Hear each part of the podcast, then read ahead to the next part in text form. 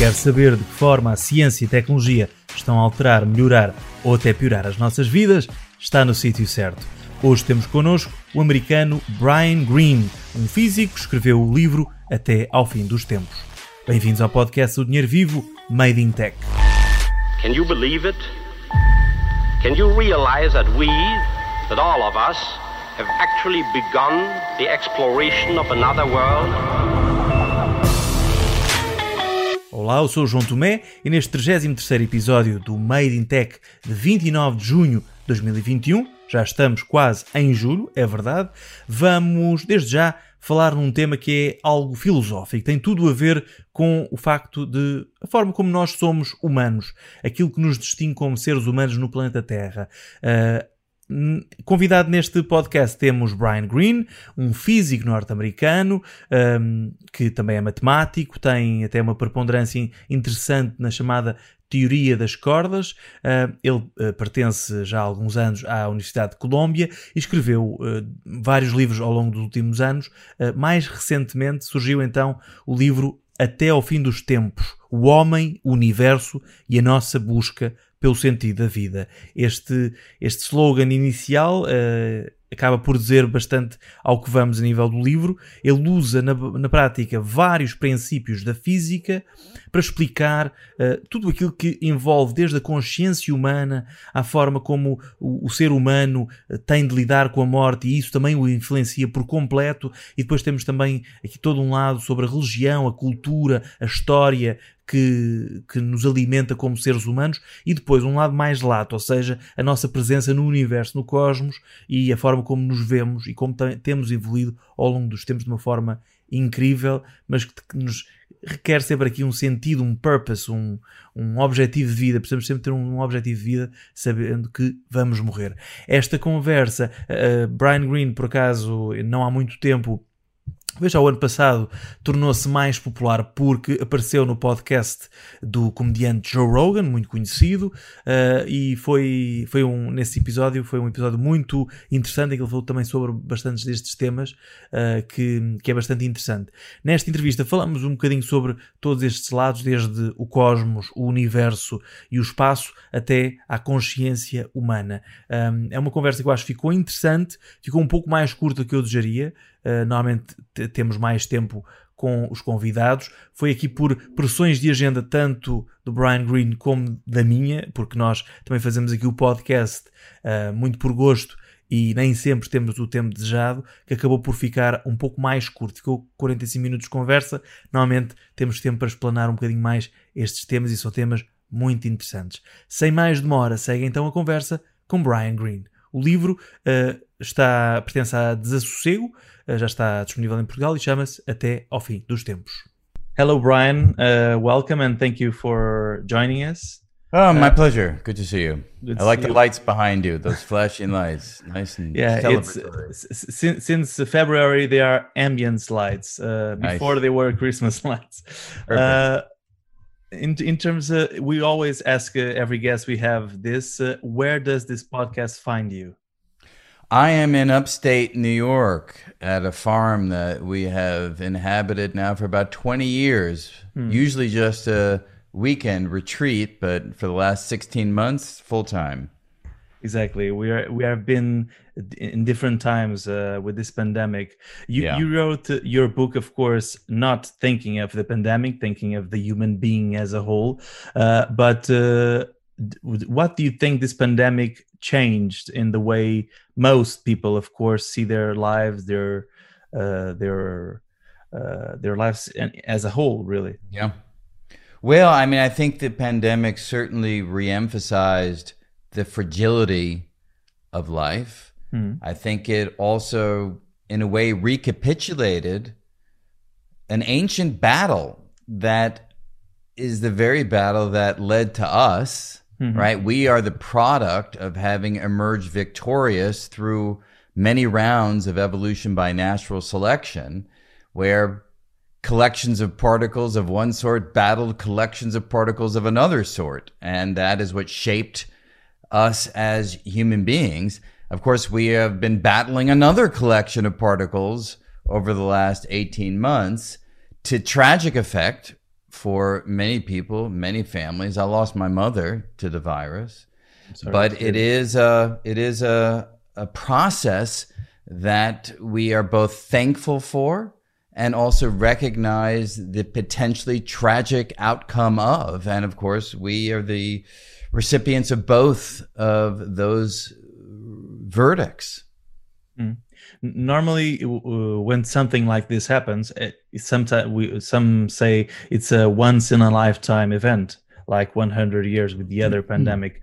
Um, uh, people's perspectives change a little bit after.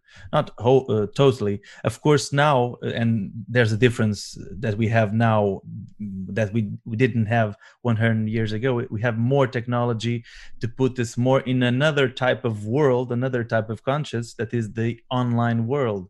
Um, in what way do you think that can influence uh, how we we get out of this pandemic because a lot of people say oh it will be the crazy 20 the 20s again. People will uh, go and try to do everything that they couldn't. But uh, now we see even in the way people relate to work there's differences now. Yeah.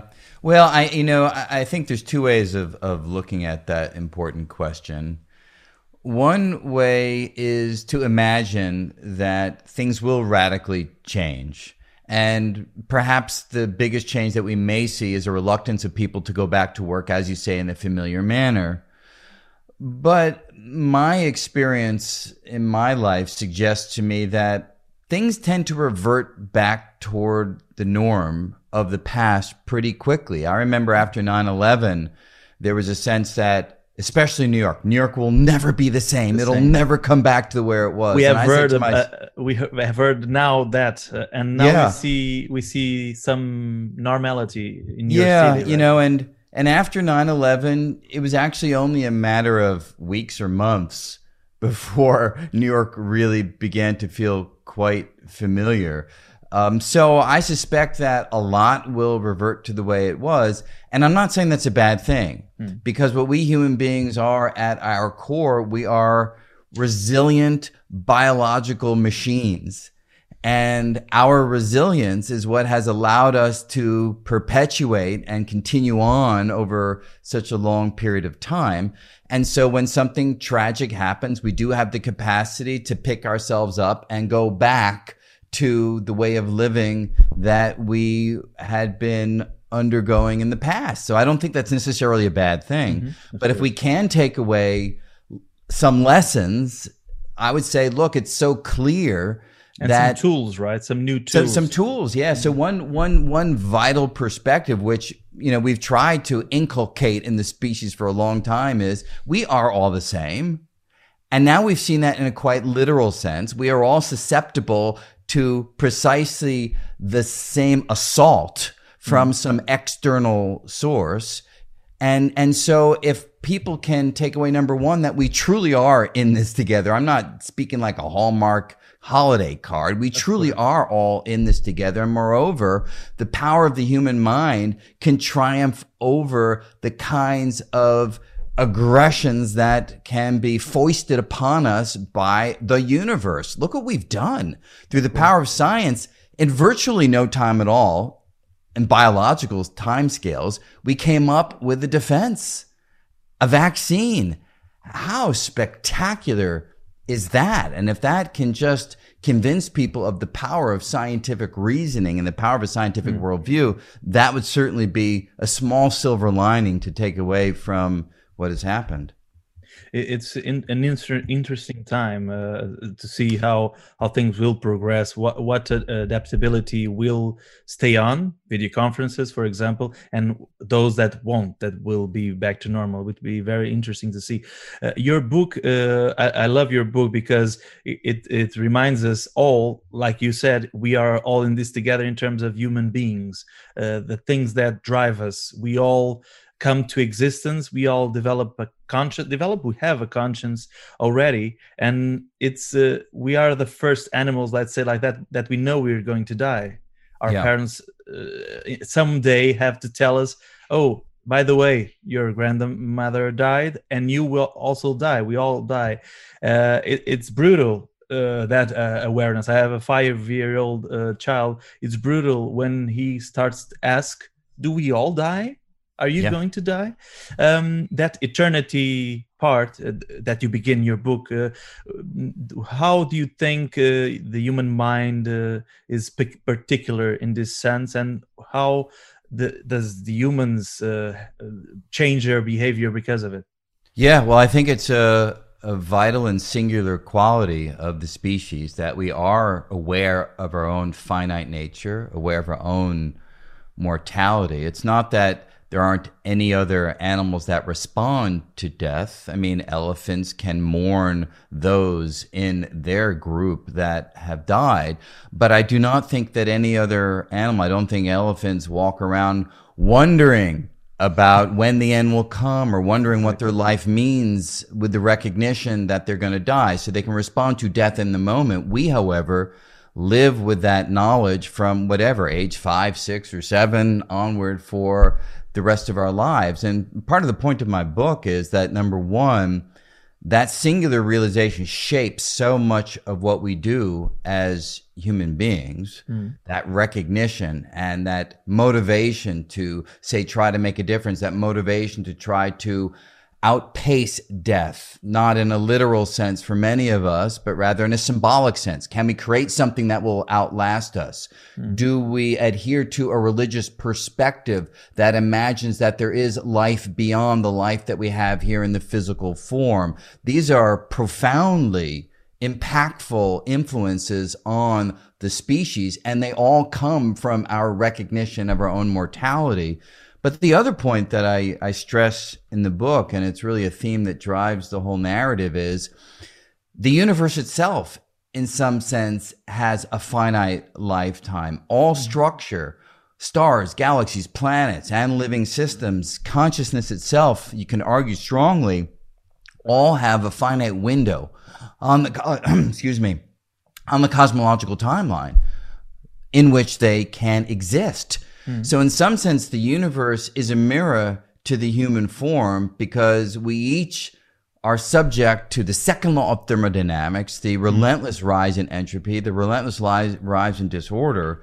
And that means that the universe too has a finite lifetime, a finite nature. And to me, there's a deep and very fruitful interplay between our recognition of the nature of our lives and the human mind's recognition of the nature of the universe, both having a mortal nature.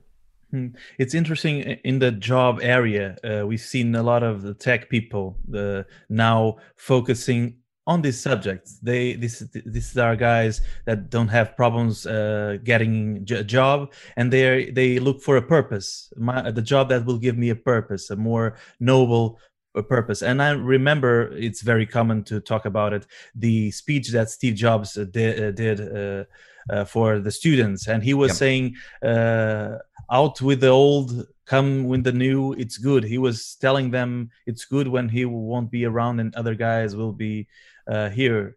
Uh, and for for uh, his mind, I, I, I love that because for his mind, things were very clear. He was doing this job, very important to him, as a mission, but he knows that uh, he will perish, and it's normal. It's good to be uh, to come something new. Um, what we see a lot of these purpose uh, jobs now. Uh, what do you think uh, of this area? People trying more focused to search purpose on their jobs, really. Well, well, I think the key thing from my perspective is that there was a time in our past when a significant fraction of people looked outward to try to find meaning and purpose. They wanted the universe, broadly defined, to tell them why they were here. They wanted some divine being to provide them the answer for the purpose of their lives. And the point that I think many people have come to realize, and many more will, I think, in the future come to realize as well, that that's looking in the wrong direction. When you realize that we are just collections of particles governed by the laws of physics, much like a rock, much like a bird, with the only difference being that evolution by natural selection has configured our particles in such an organized way that we can think and feel and wonder and mm. question, when you realize that we are no different at some fundamental level because of our physical makeup, you realize that the whole concept of purpose is one of human origin. The whole mm. concept of meaning and value that comes from inside the human mind. Mm. And so the place to look for the answer to those questions of value and purpose and meaning is within the human mind, within the human spirit, if you allow me to use that language. And mm-hmm. so for Steve Jobs, yes, he came to a realization of how to frame his life in a way that felt right, that felt like it did give him a purpose and did give him meaning. And within that framing, he recognized that his own mortality made perfect sense. Hmm. Other people will come to a different consideration, but the point is it's a highly personal, highly subjective journey to this place where you feel good about yourself, where you feel like your life does have the value and meaning that works for you as an individual. And so I don't think there's a universal answer, mm-hmm. but I do think that when you see the full timeline of the universe, and this, I guess, is my most important point here, mm. when you see your life, within the cosmological unfolding from the beginning of time to something akin to the end of time. And that's really what I lay out in the book so that you can mm-hmm. see where you fit into that grandest possible landscape. To me, the unavoidable result of seeing yourself within that cosmological unfolding is the recognition that there's no ultimate purpose. There is no universal answer floating out there in space that we can just latch onto. Rather, it is up to each of us as individuals to come to an answer as to what makes us feel good, what makes it feel like our lives do have meaning, and the answer will be different for each of us it's interesting because I think a lot of uh, books, a lot of writing uh, has been in place for several years. We've seen it in the 60s. Uh, Jim Morrison was, of, of course, someone who thought about that in a more um, a more peculiar way. But uh, then the, I think society came to a, an halt, and in the 90s we saw examples, different examples, even with movies like Fight Club uh, you are not what you wear. You are not you are all the decay matter uh, that uh, that character showed us that people really must uh, realize that uh, we are a part of all of this. And it's peculiar to see the evolution throughout the years even of the human conscience as society goes about. Yeah, I mean, the one thing I would say about Fight Club, I mean, there are many lessons you can take from that film, some good, perhaps some not so good, but the idea that part of what we can do as human beings is reach a transcendent state that takes us above the ordinary, above the everyday. Now, some people reach that state on occasion through listening to music, some through, you know, some kind of chemical stimulant that takes them to a different place. Hmm. You know, Fight Club in some sense was saying by the human body undergoing a certain kind of pain and suffering, we can get to a different place. Now, not everybody will buy into that perspective, but the general idea that we can go beyond the consumerism of the everyday world and reach a higher plane of existence. If I can reframe Fight Club's message in that language, hmm. that is something that I buy into. And again, I hmm. think we're quite special as human beings in being able to do that. Our, our consciousness, our self awareness, our ability to reflect on ourselves, look into the past, imagine the future. No other species that we know of can do that. Hmm. That's what allows us this capacity to rise up above the here and the now, the moment, and experience reality in a different way. I think that we also are a, species uh, that we do this amazing thing that we pass by uh, the knowledge that we gather to others, our sons, of course, but uh, uh, as a whole, And daughters. and daughters, and as a whole, as a society, scientists pass by the information, writing, of course. Um, so th- this is how we have evolved uh, through time. Yeah, I mean, it's a cultural evolution. I mean, evolution for most species and for most of the history of our species was, of course, at the level of the biological form, the mm-hmm. physics and the chemistry that is what makes us us. But in more modern times, and by that I mean going back, you know, 10,000 years or so, mm. we got to a place where we began to pass on information in written form, in oral form. Once we gained the capacity to speak, that was a powerful moment because now we could pass on lessons and information through communication as opposed to reinventing the wheel in each generation. Hmm. And that kind of evolution is a powerful driver of our species because each new generation now to use the words of Isaac Newton, can stand on the shoulders of the previous generation. Exactly. And that allows us to evolve in a way that's incredibly fast relative to the trial and error, trial and error, I should hmm. say, evolution of previous eras, which is what drove things predominantly in the past. Hmm.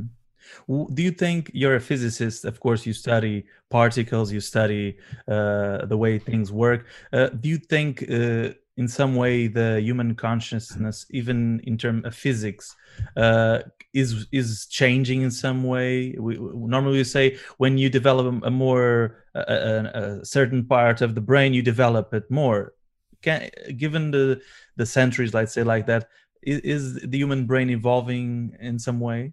You know, I, am I'm reluctant to answer fully because you know neuroscientists of would course. be the real people to speak of that. But what I can say mm.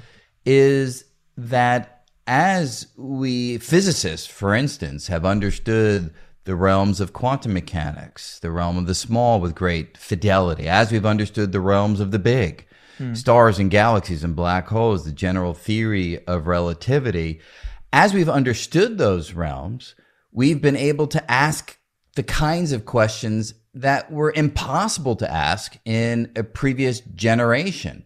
Hmm. We can now ask things about the evolution of space and time, the fundamental structure of space and time. What is the fabric of space itself made of? We can think about things like quantum entanglement, which is that distinct particles can act as though they're next to each other, act as though hmm. they are one, even though they're widely separated in space.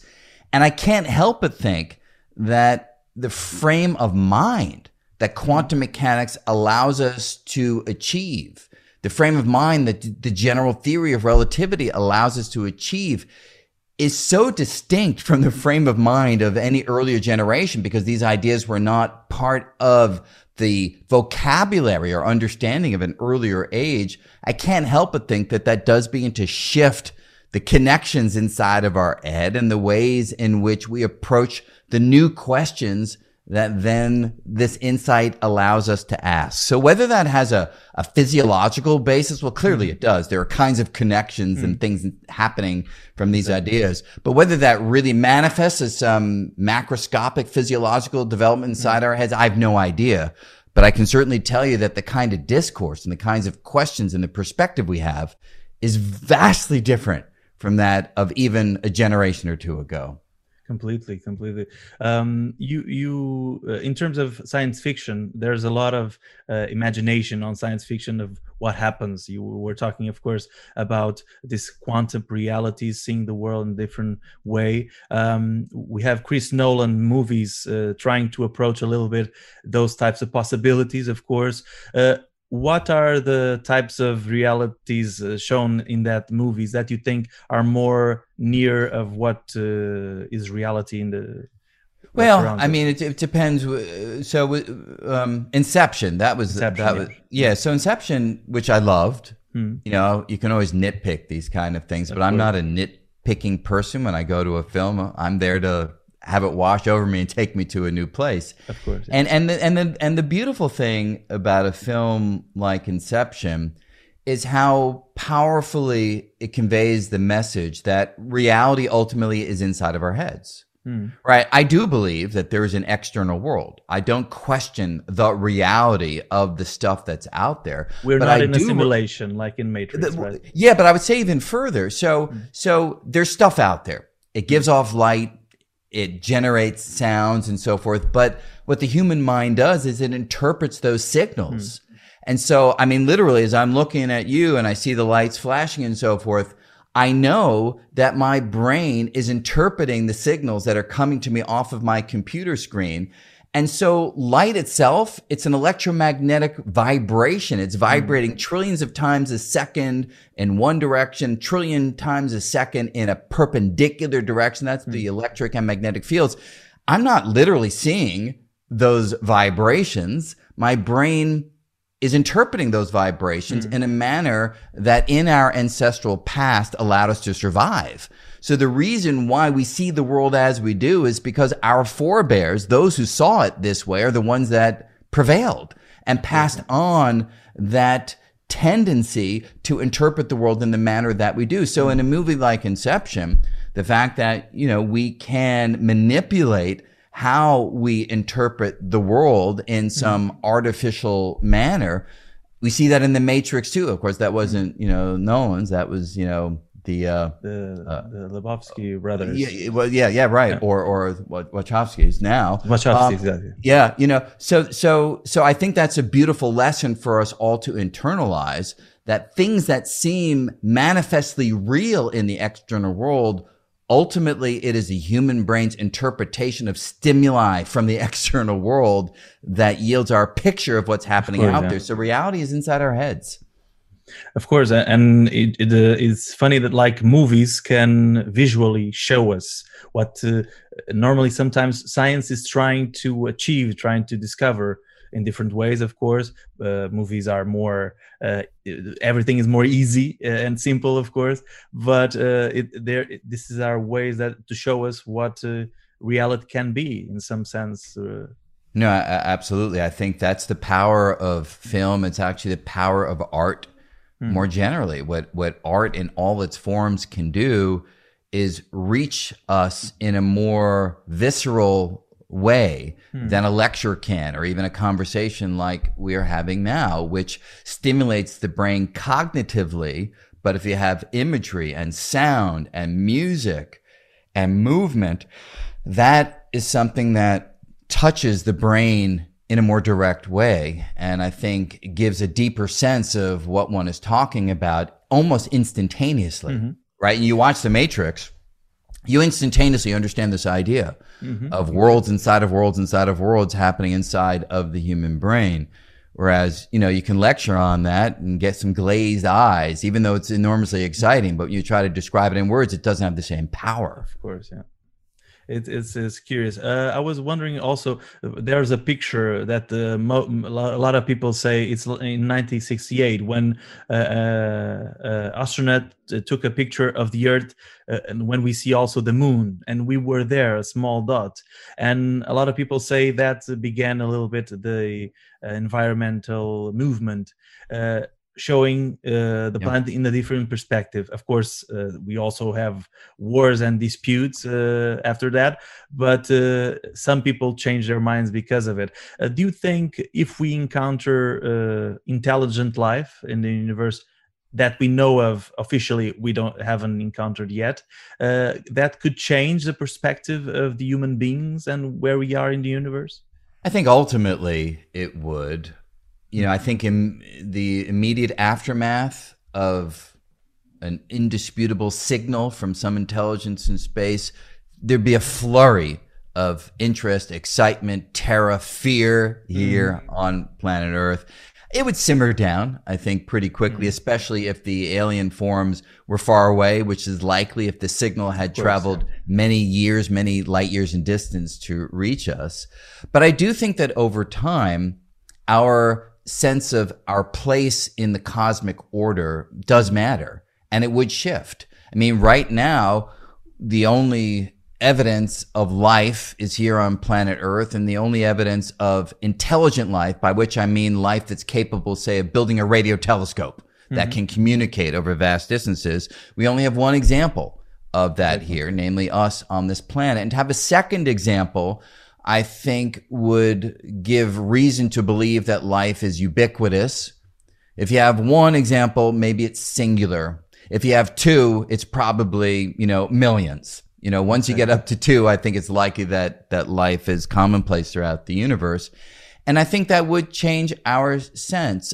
How that would affect us, mm-hmm. that's harder to predict. I hope, for instance, that if somebody has a cosmic perspective and thinks of human beings as singular, the only intelligent life in the universe, I would hope that provides a sense of deep responsibility. Mm-hmm. Think about that. In this vast universe, if we're the only intelligent life forms, what a responsibility we have to, to think about things deeply and to protect those things that matter and to have a society that's, that's just. I mean, we may be the sole example of this in the universe.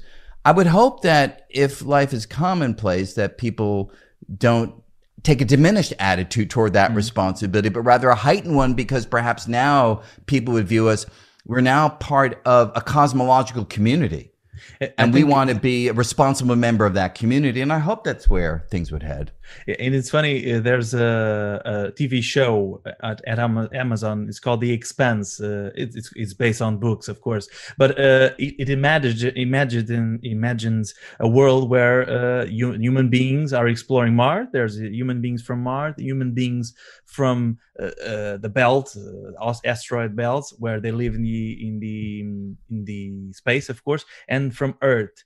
And and there's no intelligent life but uh, all of them compete with each other because they are in different parts of the universe like say like that and when uh, uh, intelligent lives appears then then they, were are thinking uh, should we work together and they don't work together so mm. it's good to imagine a little bit what would be a more evolved society of human yeah. in the outer space yeah, I mean, a- Amazon keeps suggesting to me that I watch The Expanse. keeps coming up. I've never watched it, but uh, I'm intrigued now. But yeah, I think those are the deep questions. You know, how do you respond to the changing perspective of your place in in the cosmos? You know, the if you look at Earth, it isn't something that makes you particularly hopeful, right? There mm-hmm. are other species, they may not have risen to the level of technological capacity that we have, but there's so much evidence that we don't respect other life forms. I mean, I have to say, in many ways, the way we destroy the homeland of other life forms, I have to say, the fact that we eat other life forms, I'm vegan, right? I don't eat other, other living beings because it feels to me deeply disrespectful. And so I'm not particularly hopeful based on the example of how we treat other life on this planet, but let's uh, maintain a sense of optimism as to how we will behave going forward. Of course, even collaborating between countries is difficult, as we yeah, all absolutely. know. China, yeah. United States, of course. Um, given your experience as a physics, uh, physicist, uh, do you uh, what, were the main achievements in the past years that you think uh, are groundbreaking in that area, even for this meaning of life area? Yeah, well, for meaning of life area, it's it's somewhat hard to say mm, course, because. I think the lessons for those deep philosophical questions take time to really mm-hmm. seep in. So I don't, I'm not one who thinks that a given cutting edge development on Thursday will affect our view of our lives on Friday. I think it takes uh, takes time, but there have been spectacular developments, and they've been so spectacular that they've been well covered in the media. I mean, the photograph of the black hole in M87 a couple years back by the Event Horizon Telescope I mean, that's just wondrous. These ideas of, of black holes came out of mathematics. There were significant hints that they were real, but the Event Horizon Telescope actually, with radio telescope, were able to create an image of a distant black hole. That was amazing. The work that won this year's Nobel Prize, uh, Andrea Ghez and Roger Penrose and and and um, the third participant whose name is escaping me at the moment, mm-hmm. again having to do with black holes. So Andrea, she studied the center of our Milky Way galaxy, and by the motion of stars whipped around the center of our galaxy, gave us the first deep evidence that our galaxy has a supermassive black hole in its center. Roger Penrose using mathematics going back 50 years now, was able to establish that black holes should be a natural outgrowth of Einstein's general theory of relativity. And so all of these developments have just made the most exotic, extreme object in the universe an absolute part of the universe, even though it began as theoretical ideas. The um, gravitational waves. Mm-hmm. Again, black holes involved. Two black holes 1.3 billion years ago collide, set off a tsunami in the fabric of space, mm-hmm. and that tidal wave rapidly spreads outward at the speed of light. It takes 1.3 billion years to reach us, but by the time it does, we humans have created a couple detectors, one in Louisiana, the other in Washington state in the United States, that could detect these ripples in the fabric of space. How wondrous is that? The detection of the Higgs boson. Of course, finishing so the standard model of particle physics. Yeah, so there's so much. Black holes. Do you happened. think? What's your interpretation of black holes? Is one of the biggest mysteries that we as humans know, really, in terms of physics of how things work. We really don't capture the totality of how it works. Not yet, by any Not means. Yet. I mean, um, I think we're pretty good at understanding the environment outside of a black hole, hmm. how space and time warp and curve. I think we've got that pretty much under control.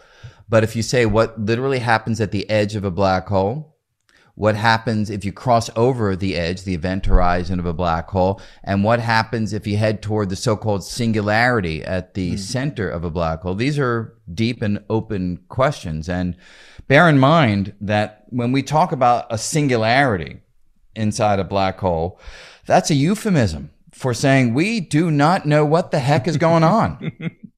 So we people often say, "Well, isn't that the singularity?" Explain it. Hmm. Yeah, people say that's a singularity, right? And well, yeah, that's another way of saying we don't know what it is because the math is breaking down.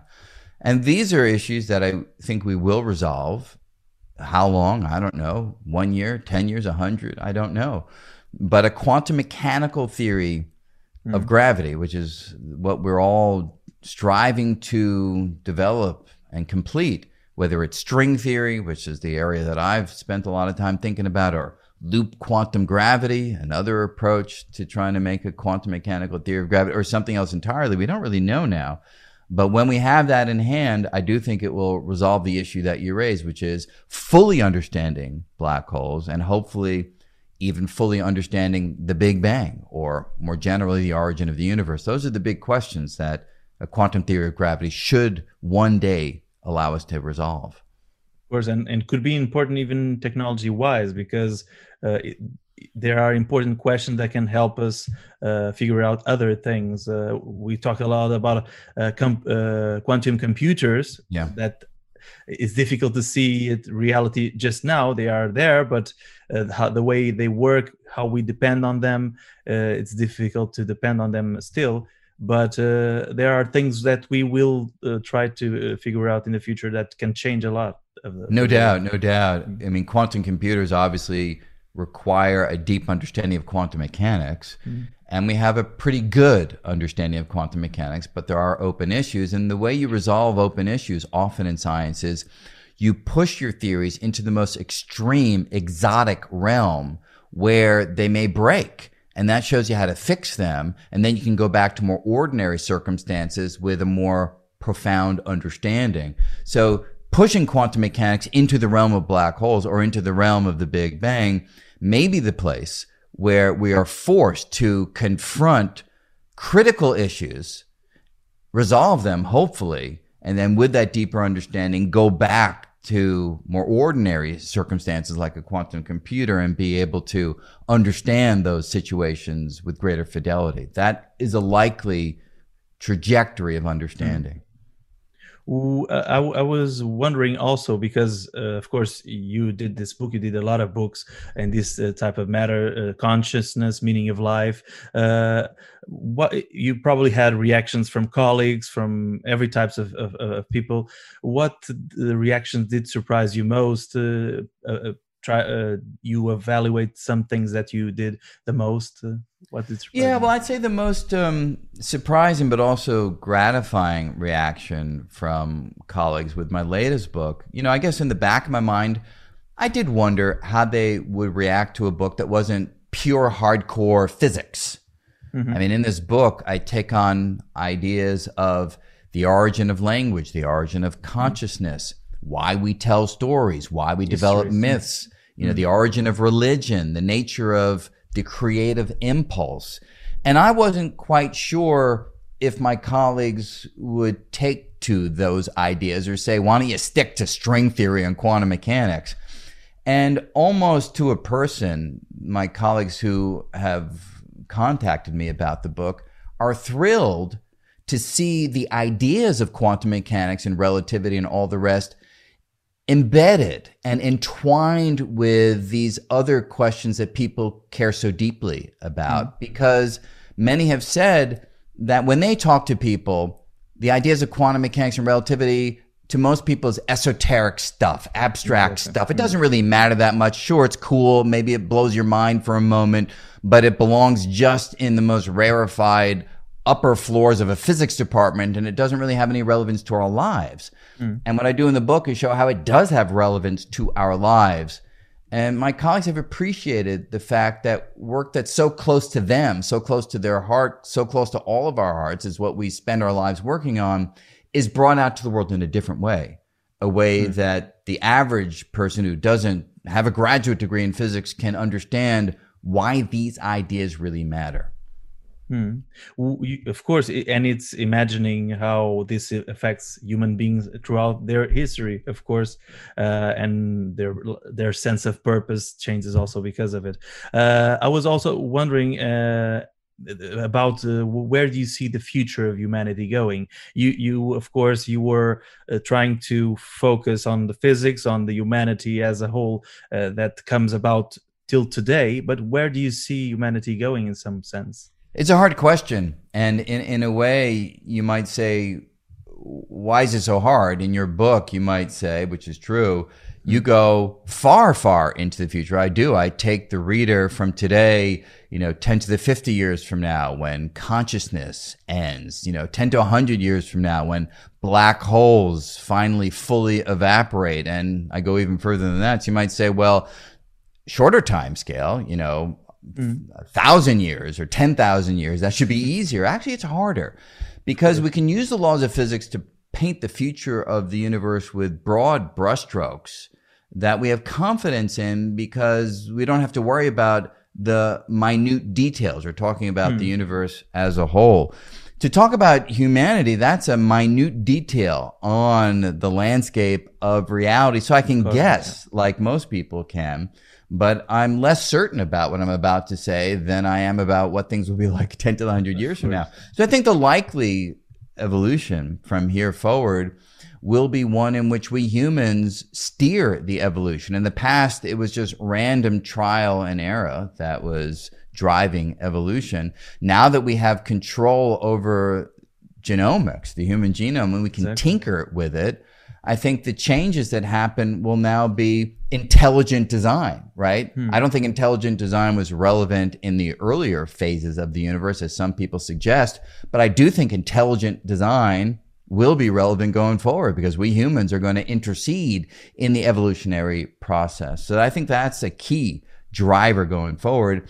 And I also think the blending of human biology with computational systems, sort of computer biological hybrids, is also going to be ever more commonplace going forward. Like Neuralink from Elon Musk. Neuralink of that mm. sort, or or even you know we've seen this in other films too, of course. Of course, but. Yeah. You, you can certainly imagine, and I think it's not impossible to imagine that this may be what really happens. We may be replaced. The biological form may be a transitory form for life and human beings. And we may develop artificial platforms that are more robust and more stable and uh, be able to have the human sensibility, human consciousness embodied, imprinted upon these computational systems. So it could be that the biological form is a stepping stone. And I don't, you know, some people are terrified of that idea. If that's where things go, I think that's just the natural course of development, the natural course of evolution. And so we just need to accept that that's where things may head. It's interesting and like you said there's a lot of movies uh, thinking about it. Chappie that that's one of them but a lot of them do. Uh, the, the the the thing that you can download your consciousness to a synthetic being or even a computer let's say like that. Of course it's difficult to see how the brain works the complex ways how the brain works. It would be a different human of course uh, yeah. because we are all connected to our body in, yes. in some sense yeah yeah, there's the the old division from you know Descartes that there's mind and body and they're two separate things. I think most. I mean, there's some people who still think that way, but I think many people recognize that mind emerges from body.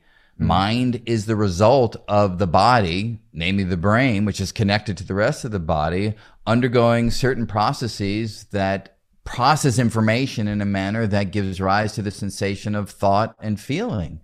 And so you change the biological substrate to a synthetic substrate, and it's hard to imagine that that won't impact the ways in which consciousness emerges of course and the yeah. way consciousness feels hmm. so yes i do think that these changes go hand in hand hmm makes perfect sense. Thank you so much Brian uh, i think uh, probably there's a lot of people asking you what is the meaning of life? And i didn't ask you that but what is the meaning of life? Well i mean it's a it's, it's different for every look i would simply every, say this. every person right? Well well that that is the point. I think mm-hmm. it's a, it's a singular journey for everyone. So let me give you for me mm-hmm. for me you know the way i have found meaning is trying to understand the universe better that mm-hmm. does give me a sense of purpose to try to mm-hmm. understand how the universe came to be and how it evolves.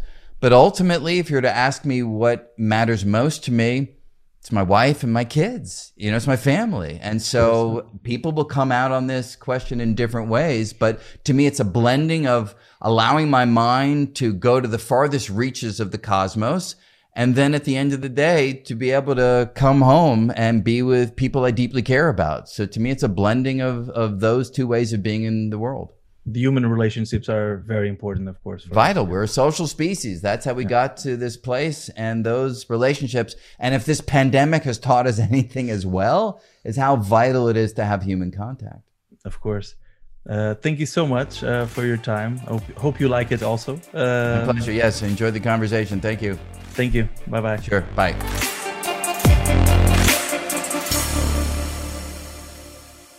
E pronto, está feito. Este podcast foi criado por mim, João Tomé, e tem edição de som do Luís Stoffel.